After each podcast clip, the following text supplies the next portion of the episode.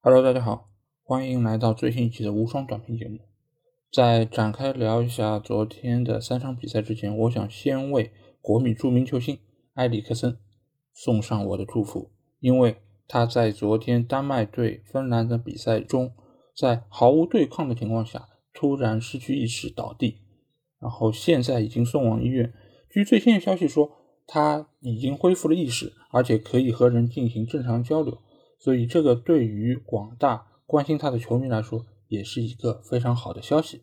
那我们来回到这个事件，就在昨天，呃，丹麦对芬兰这场比赛中，比赛进行到第四十二分钟，丹麦获得了一个界外球的机会。这个时候，埃里克森突然之间在没有人跟他任何接触的情况下倒在了地上。这个画面其实我们已经在过去的很多个新闻中，或者说是实况的比赛中都已经看到过。最有名的就是维湾福，维湾福当时这个事件其实也引发了之后非常多对于球员的一个保护，以及对于场上一个球员发生突发事件之后的一个处理的一个流程上的一个改善。所以昨天在发生了埃里克森事件之后，丹麦球员还有芬兰的球员在第一时间都围拢了过来，甚至于丹麦整个队伍都排出了一个人墙。保护起了埃里克森，能够让他得到安静的和最有效、及时的一个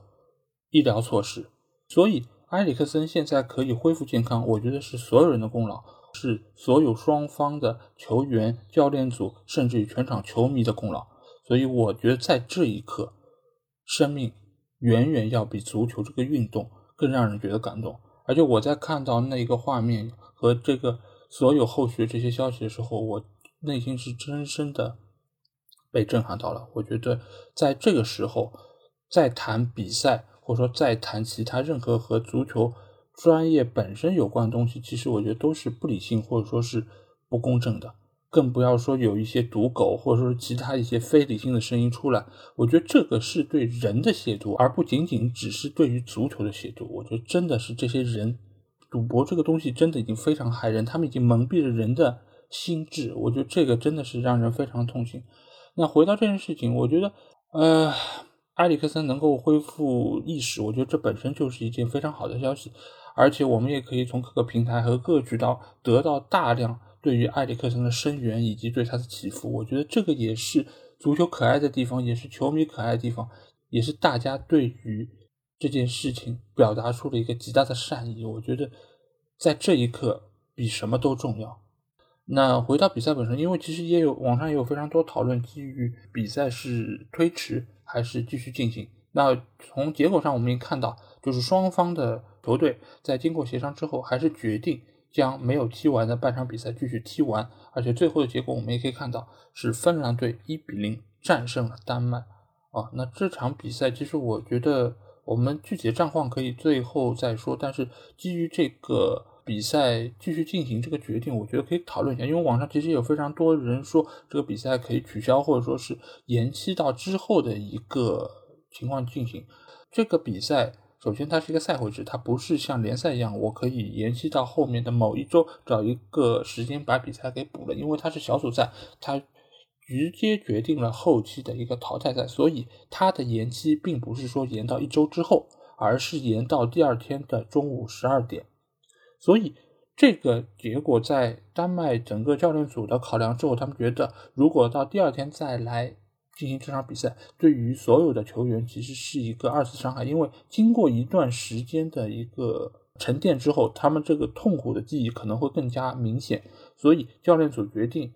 趁大家目前来说还处在一个相对比较有竞技状态的情况下，就把比赛打完。这个其实，呃，他们。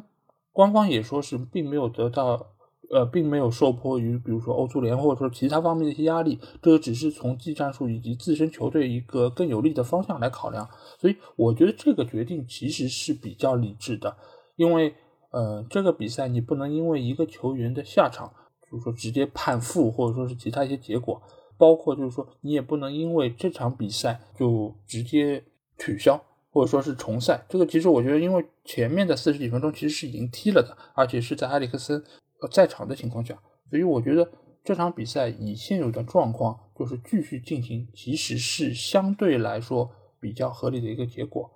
呃，另外一方面，其实我也想谈一下，就是这个赛季过于超负荷的一个体能消耗，因为这个赛季我们也知道，因为疫情影响，各个球队的一个体能消耗都是极为巨大，所以也造成了每一个球员的负担非常的大。那经过一个非常疲劳的联赛之后，再进行到这个洲际的一个国家队比赛，其实我觉得是对于球员的体能雪上加霜，因为我们也可以看到这一届因为受伤而没来参赛的球员，其实是相比于往年来说是更多的。所以，我觉得在未来的欧洲杯的一个随着比赛的推进，可能会有更多的球员遇到类似的问题。我并不是说是具有猝死风险这样的一个情况，而是可能会有更多球员受伤，或者说是有更多的球员因为受伤没有办法投入到这次的杯赛之中。这个其实另外一个要讨论话题就是欧洲杯的扩军，就是欧洲杯是不是有必要扩到二十四个球队，让这些球队打更多的比赛。这个其实我觉得是一个非常矛盾点，因为作为球迷来说，希望看到更多的比赛；对于欧足联来说，他们也希望比赛更多，参与的国家更多，能够有更多的收入，能够有更多的收视率。但是对于球员来说，我想说，不管是去年被大家骂的非常多的欧超，还是各种各样形式的比赛，我觉得现在的比赛真的有一点点太多了。为了球员的身体健康，我觉得也有必要。让这些比赛能够少一点，而不要在这样的一个情况下继续摧残球员。啊，那回到比赛本身，丹麦这场比赛其实，在埃里克森没有下场之前，可以说是攻势如潮，而且整场比赛丹麦都是压着芬兰在打。但是最后获胜的是芬兰，我觉得一个最主要的原因不言而喻了，那就是埃里克森下场这个事件，其实对于整个丹麦队心理上的打击是非常大的。因为他们缺少中场核心，他们也在心理层面上缺少了一个主心骨，所以在埃里克森下场之后，整个丹麦队的一个战斗能力都是有了一个显著的下降，然后使得冰岛队打入了他们这场比赛唯一的一个进球，其实也是他们整场比赛唯一一脚射正的一个射门，所以可见这个时候其实比赛已经。不完全取决于球队的能力、实力等等这方面，而是在于这个时候你还有没有想法，你还有没有意愿把这个比赛能够踢好。尽管丹麦队从内心他是想要把一场胜利送给埃里克森，但是他们的身体、他们的心情其实已经很难做到这一点。而且我们也可以看到，在比赛落后之后啊，其实丹麦队还是拿到过一个点球机会。就是高中锋博尔森在禁区那边放倒啊，丹麦队获得了一个点球的机会，然后霍伊比尔站在了点球点前，但是他的射门被芬兰队门将赫拉德斯基扑出啊，这个球其实我们可以看一下，他罚的非常非常的软绵无力，而且打得很正，所以可见在那一个时候霍伊比尔内心的压力是非常大，而且他的整个的一个脚法的运用，其实也已经体现出他是非常没有信心和底气的。这个其实也是丹麦队在埃里克森下场之后的一个折射和体现，所以这场比赛，我觉得从埃里克森下场之后，丹麦就已经结束了。所以我也很难说他们选择继续比赛更好，还是让比赛推迟到明天比赛更好。但是就这场比赛的结果已经没有办法改变，只能说受伤也是足球的一部分，各种突发事件也是足球的一部分。但是在这一刻。比赛结果对我来说，或者说对很多球迷来说，已经不那么重要。球员可以健健康康的打完比赛，我觉得这个才是最为重要的一件事情。所以，呃，这场比赛如果要评选我们这个比赛日的今日之星的话，我不会像很多其他的比赛一样，或者说像官方一样把最佳球员给到埃里克森，我会把今日之星给到整个丹麦国家队。因为是他们的守护，能够让埃里克森得到妥善的治疗，能够让埃里克森恢复意识，所以今日之星不是一个人，而是整个丹麦队。我觉得这个远比啊梅开二度的卢卡库，或者说是其他一些在比赛中有出色发挥的球员，可能更值得让人尊敬。好，那说完这场比赛之后，我们简单的来聊一下剩下的昨天的两场比赛。啊，先说呃，在昨天北京时间九点开打的威尔士对瑞士这场比赛，这场比赛我真的不想花太多时间来说，因为打得非常非常非常的丑陋和难看，可能是我这届欧洲杯看过的最丑陋和最难看的比赛。就是两个队伍打法都是极为简单和单一，呃，威尔士这边主要是靠边路的一个速度突破，然后中间是中锋摩尔抢点，但是原本说好的两边。贝尔的那边是形同梦游啊，整场比赛只有一脚射门，然后十七次丢失球权，基本上反击都是靠右路的丹尼尔詹姆斯。哎，我发现现在就是这个很多打三前锋的球队，或者说是两个边翼位加一个中锋的这种球队，非常喜欢就是把右脚球员打左路，然后让左脚球员打右路，这样可以形成内切射门。但是你会发现这个其实也是有利有弊，像昨天意大利打的就非常好。但是今天的威尔士，他们其实根本就没有什么太多可以给到他们那些射门机会，反而是降低了这个边锋球员的传中的一个能力，因为他传中的时候，他肯定用的是他的逆足，这个时候造成了一个非常明显的一个缺点，就是他的传中的质量会非常糟糕，使得中路的一个中锋的抢点得分的一个可能性会降低。我觉得这个本身其实是一个值得商榷的一个选择，但是这场比赛我们可以看到，威尔士在比赛经过了前五分钟、十分钟之后，他们的整个防线就被瑞士队压得非常的靠后，他们也很难组织起有效的一个进攻。但是这场比赛瑞士其实打的也非常的难看，他们中路的突破办法不多，沙奇里其实我们也可以很明显的感受到他的一个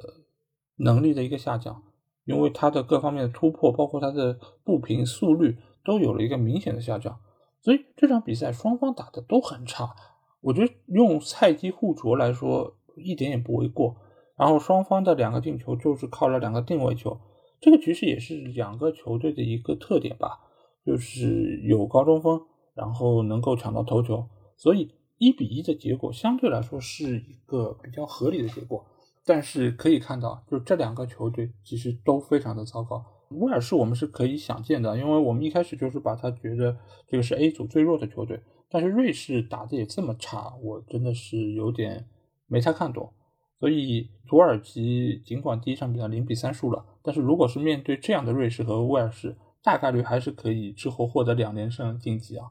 所以这个 A 组的一个晋级形势，我觉得是什么？意大利属于独一档球队。然后威尔士也是属于独一档球队，只不过意大利是好的那一档啊，威尔士可能是最差的那一档，呃，所以这个小组的最终的一个出线形势，我觉得还是非常的扑朔迷离吧。除了意大利估计可以小组第一直接出线之外，那我们来到了昨天的第三场比赛，也就是在几个小时前刚刚进行的比利时对俄罗斯的比赛。这场比赛从结果上来说和整个场面上来说，比利时是占据了一个绝对压倒性的优势，而且也兵不血刃，三比零战胜了俄罗斯。那这场比赛其实我觉得有几个点比较的呃有值得来聊一聊，一个就是卢卡库的那个第一个进球，这个球其实在传球的一瞬间是越位的，但是在中间碰到了俄罗斯队的后卫之后，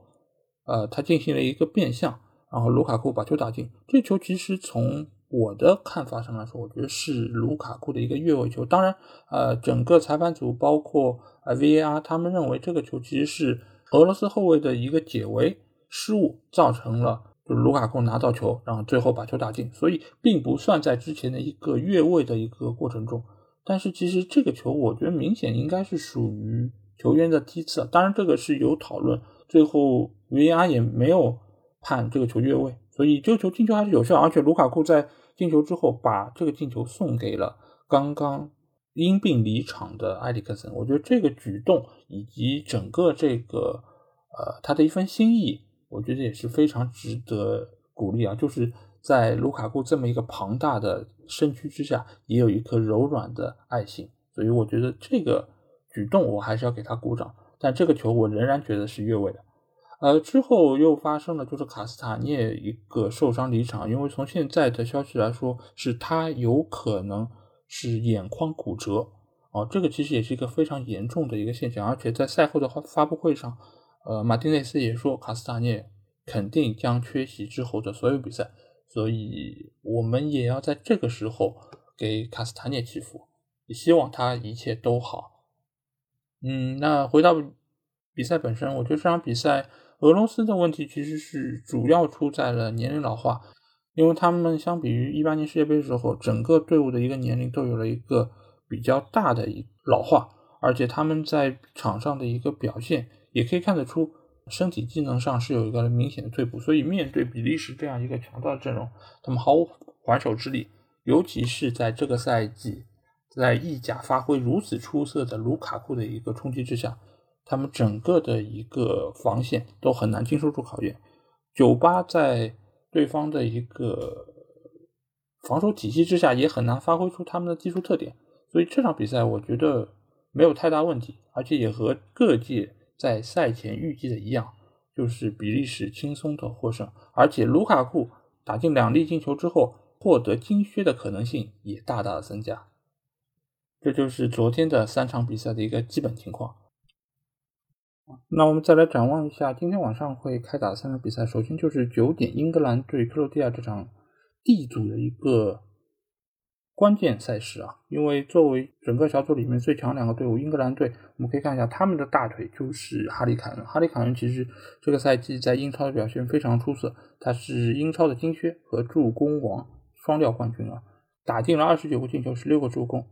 他呢在欧洲杯之前就是提出要在夏窗能够离开热刺队，所以这个赛季的一个夏窗最大的一个瓜，其实就是在于哈里凯恩会去哪里。但是呢，这件事情因为欧洲杯的举行，所以暂时先告一个段落，先放一放啊。等比赛结束之后，我们再谈一下自己未来去向。但热刺对他的要价一点五个亿确实不便宜啊，我觉得可能也是阻拦在他的他转会面前的一个最大障碍。呃，整个英格兰队来说，目前是四三三为主这个打法，就是在哈里凯恩身边的是曼城、斯特林和福登，所以这个进攻三叉戟其实也是非常的。犀利啊！因为呃，边两个边锋斯特林和福登也是这个赛季在曼城的表现啊，怎么讲一好一坏吧？斯特林快乐男孩嘛，福登则是啊，现在整个欧洲最好的一个年轻球员。呃，所以在凯恩的身边能够有效的吸引就是对方的防守兵力，我觉得也是一个非常好的一个进攻组合，而且速度很快，他们能够给凯恩。传出不少的一些传中球。呃，英格兰另外一个大牌球星的话就是马奎尔。马奎尔因为之前在联赛中受伤，使得他缺席了最后曼联的一些比赛，使得曼联在最后阶段的成绩可以说是非常的垮啊。但是现在据悉是马奎尔已经伤愈参加了合练，但是这场比赛出战的可能性不大。现在比较就是现在得到消息是他很有可能在第三场。对捷克的比赛中复出，但是如果你是一个新球迷，你如果是要跟一些老球迷来聊球的话，我觉得你们可以选一个特别的话题点，这个话题点就是林皇。但是你们不要激动，就林皇没有来。但是你们如果是要跟老球迷聊个话题的话，我觉得你们可以聊一下为什么南门就是他们主教练索斯盖特没有选林皇来，你们可以一起跟着骂索斯盖特，这个我觉得一定会可以在很短时间内拉近和这个老球迷的距离啊。对，尤其如果他是英格兰球迷的话，那我们来说一下克罗地亚。克罗地亚最大牌球星叫莫德里奇啊，他是皇马的中场核心，也是俗称的典礼中场三将之一啊。曾经获得过金球奖，也是一八年世界杯季军的一个最大功臣。尽管他现在已经三十五岁，但是他仍然在整个队伍里面是一个不可或缺的存在。呃，另外其他几个主要球员，一个是切尔西的科瓦西奇。他这个赛季也是跟随切尔西一起拿到了欧冠的冠军，而且他是我觉得说是人生赢家啊，就是他拿到过四次欧冠的冠军，但是前三次的决赛一分钟都没上，这次切尔西他也只是替补上阵，所以我给他一个称号叫“躺冠之王”啊，这个是一个开玩笑的说法，你们大家不要太在意。呃，另外还有一个主要球员是呃霍芬海姆的克拉马里奇，他是这个赛季德甲的射手榜第四名，打进了二十五个进球，六个助攻。呃，他其实也是锋线上比较一个核心的箭头人物，但是他能不能在克罗地亚队拿到一个主力的位置，其实也可以再看一下。那今天晚上的第二场比赛其实是呃在北京时间零点进行的奥地利对北马其顿比赛。这场比赛，呃，在我看来是一场就是强弱比较对分明的一个比赛。那奥地利的主要的球员就是现在已经转会去皇马的阿拉巴，他和博阿滕是拜仁的主力中卫。呃，但是由于这个赛季和拜仁的合约谈崩了，所以他在这这个夏窗转会去了皇马。但是我觉得他去了皇马之后，其实也是这个球队一个非常重要的不稳定因素，因为给了他非常高的年薪，也使得皇马内部的球员和俱乐部产生了极大矛盾。因为我们也知道，皇马在过去的很长一段时间，就是经历财务上的一些负担，使得他们要求球员能够降薪。所以他们用了这么高的一个工资签下了阿拉巴，一定会在之后的比赛中让球员和俱乐部之间产生很大的矛盾，所以也使得他们请回了安切洛蒂来平衡这一切。啊，我觉得，哎，可能之后还有更多的好戏等待着上演。那另外一个主要球员就是莱比锡的中场绝对主力萨比策，萨比策其实也是这个赛季啊莱比锡可以拿到德甲亚军的一个主要功臣。而且他也入选了《踢球者》杂志的德甲最佳防守中场，他排名第三。但是他由于马上进入合同年，他目前正在寻求离队，有很多的球队都对他表示出了兴趣，比如说英超的热刺。呃，我们再来看一下北马其顿这边，北马其顿他最有名的球员是潘德夫啊，潘德夫是以前著名球星潘采夫之后，马其顿诞生的最。有名的一个球员，他曾经效力于国米、拉齐奥、那不勒斯，在这些队伍里面，他的表现都还是非常出色。但是这几年他已经进入了自己职业生涯的末期，在有限的出场时间里面，打进了七个进球、三个助攻，也算是热那亚一个主要的得分点。但是由于他年事已高，所以你很难期望他在球场上能够再有非常亮眼的表现。更多的可能就是一个精神上的一个属性吧。那第三场比赛其实就来到了成衣军团无冕之王啊，对，荷兰有很多这种外号啊。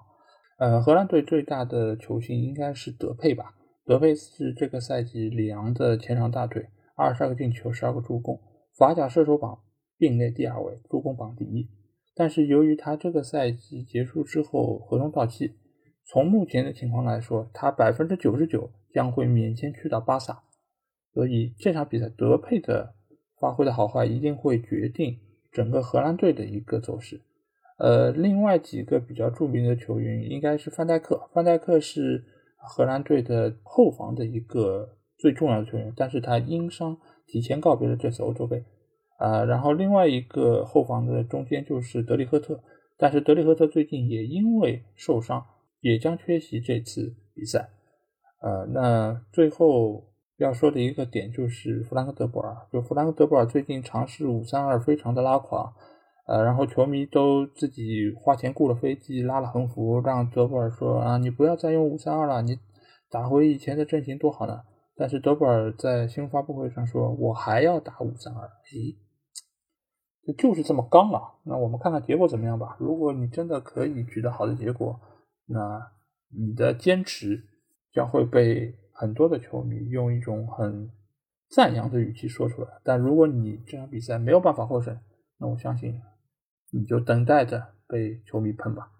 那乌克兰来说，最有名的球员可能是在曼城效力的金琴科，他是曼联的主力左后卫。呃，在瓜迪奥拉的调教下，他一步一步成为了一个能攻善守的一个强力球员。现在来说，金琴科已经是曼城不可或缺的一环。所以他也一定是乌克兰队最重要的球员之一，呃，然后另外一个，我觉得乌克兰的核心球员是在亚特兰大效力的中场核心马林诺夫斯基，他是这个赛季的意甲助攻王。所以，如果你要在防守端要看的是金琴科的话，那你在进攻端一定要看的就是马林诺夫斯基，而且他是过去几个月亚特兰大队内的最佳球员，而且也是他的出色表现。帮助球队拿到了意甲第三，进入了下个赛季的欧冠。呃，所以主要来说，乌克兰是球员方面是这两个最主要的球员，但是但是其他的工作人员里面最有名的是谁？就是他们的主教练舍甫琴科。因为舍甫琴科我们知道核弹头，对吧？前 AC 米兰、切尔西等等的著名球员，他可以说是整个乌克兰的一个代表人物。作为球员时代。我们以前踢实况，你说有谁没用过舍甫琴科？有谁没有把他当做大腿？对不对？所以我觉得这场比赛乌克兰最大看点不是什么球员，真的是他们教练舍甫琴科，而且舍甫琴科现在看上去还是蛮帅的。所以这场比赛我们值得期待一下，就是荷兰对乌克兰这场比赛。荷兰和英格兰这两场比赛都是在他们的主场进行，一个是在阿姆斯特丹的约翰克鲁伊夫球场，另外一个是在温布利球场。然后奥地利和北马其顿比赛将会是在布加勒斯特的一个球布加勒斯特的国家体育场进行。呃，那对于这场三场比赛，我的一个预测是，呃，第一场比赛我看好英格兰和克罗地亚打平。第二场比赛，我看好奥地利能够轻松战胜北马其顿。第三场比赛，我看好乌克兰可以不败。对我就是这么不看好荷兰队。看一下吧，看看我明天一早起来这张老脸能够被打几次。好，如果你们希望可以跟我有更多交流，还是希望可以在微信里面搜索“足球无双”，里面有详细的入群方式。只要在微信里面搜索“足球无双”就可以找到，期待你们的关注和加入。那我们，嗯，那今天节目就到这里，明天的无双短评再见喽，大家拜拜。